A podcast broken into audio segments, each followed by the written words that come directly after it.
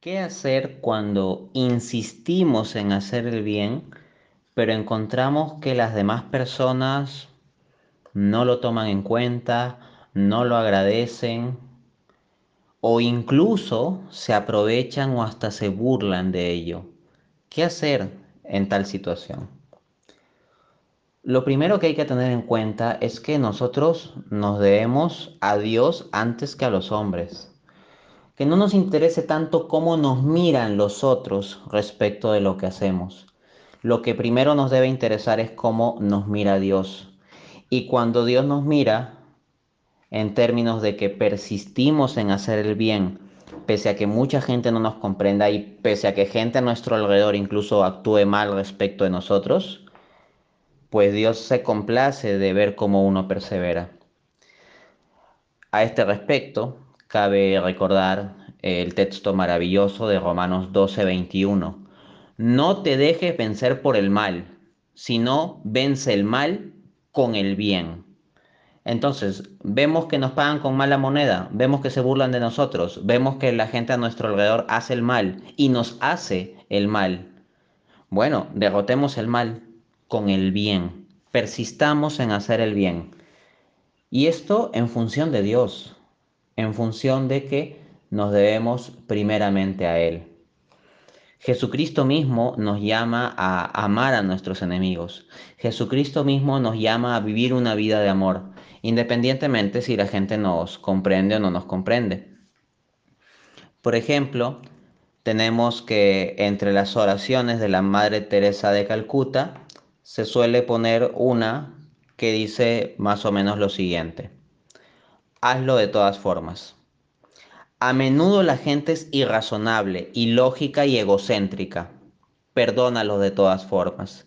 Si eres amable, la gente puede acusarte de egoísta o de tener segundas intenciones. Sé amable de todas formas. Si eres exitoso, ganarás algunos falsos amigos y algunos verdaderos enemigos. Ten éxito de todas formas. Si eres honesto y y franco, la gente puede engañarte. Sé honesto y franco de todas formas. Lo que tardas años en construir, alguien puede destruirlo en un instante. Construye de todas formas. Si encuentras serenidad y felicidad, pueden tener celos. Sé feliz de todas formas. El bien que haces hoy a menudo será olvidado mañana. Haz el bien de todas formas. Da al mundo lo mejor que tienes y puede que jamás sea suficiente. Da al mundo lo mejor que tengas de todas formas. Verás, el análisis final es entre tú y Dios. Nunca será entre tú y ellos, de todas formas. Entonces, esta es la respuesta. La cuestión final que tenemos que evaluar no es sobre nosotros haciendo el bien y la gente que no nos comprende o se burla de nosotros, sino el análisis final es entre nosotros y Dios. A este respecto, también es muy interesante lo que nos dice la llamada oración de la paz, la cual se atribuye a San Francisco de Asís y dice así. Señor, hazme un instrumento de tu paz, que donde haya odio, siembre yo amor, donde haya duda, fe, donde haya desesperación, esperanza, donde haya tinieblas, luz, donde haya tristeza, alegría. Concédeme, Maestro bueno, que no busque ser consolado, sino consolar, que no busque ser comprendido, sino comprender, que no busque ser amado, sino amar. Pues dando se recibe, perdonando somos perdonados y muriendo esta vida, nacemos a la vida eterna. Amén.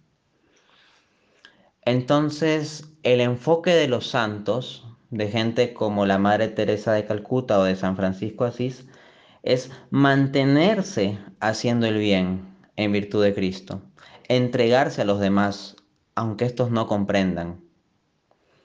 Las personas muchas veces no entienden a la primera, pero cuando uno se mantiene haciendo el bien, eventualmente las personas que tienen corazones duros cambian cuando se dan cuenta de que hay algo distinto en uno.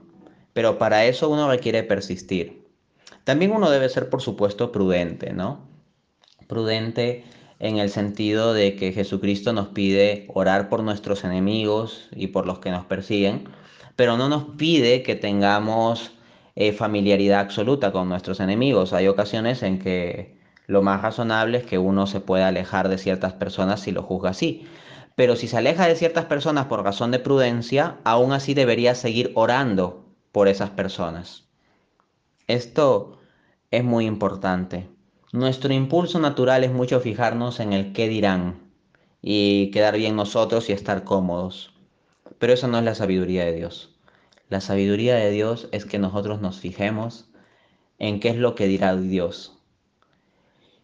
Y lo que un cristiano debe querer es que cuando Dios vea su vida pueda decir lo mismo que dijo de Cristo cuando fue bautizado. Este es mi Hijo amado.